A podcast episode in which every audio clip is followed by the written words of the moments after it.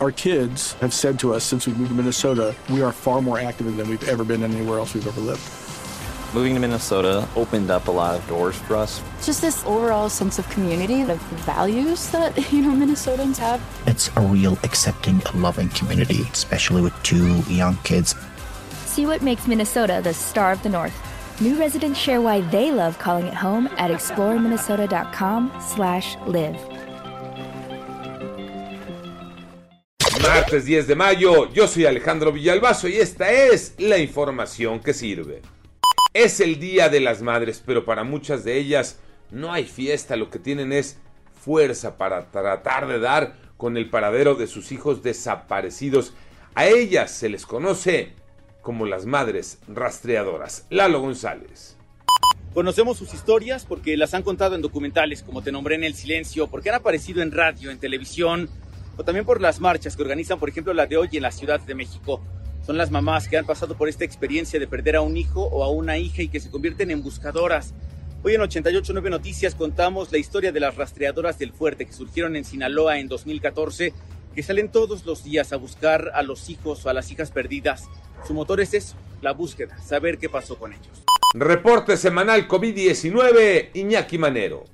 Muchas gracias, Alex. Este es el informe que la Secretaría de Salud dio a conocer.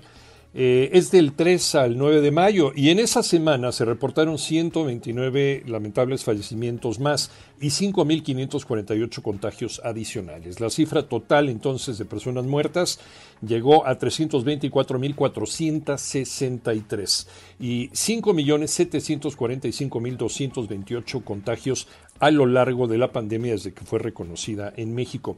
Y por cierto, en Jalisco el cubrebocas ya no será obligatorio. El gobernador Enrique Alfaro dice que la mascarilla solamente se utilizará en el transporte público y en los hospitales. De todos modos, a seguirse cuidando y a vacunarse.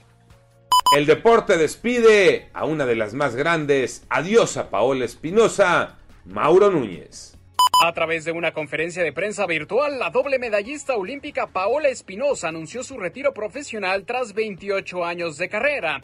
La clavadista representó a México en tres ediciones de Juegos Olímpicos. Hablamos de Beijing 2008, Londres 2012 y Río 2016. Para Tokio 2020, Paola quedó fuera de la justa después de no lograr su clasificación en el selectivo rumbo a la justa de verano.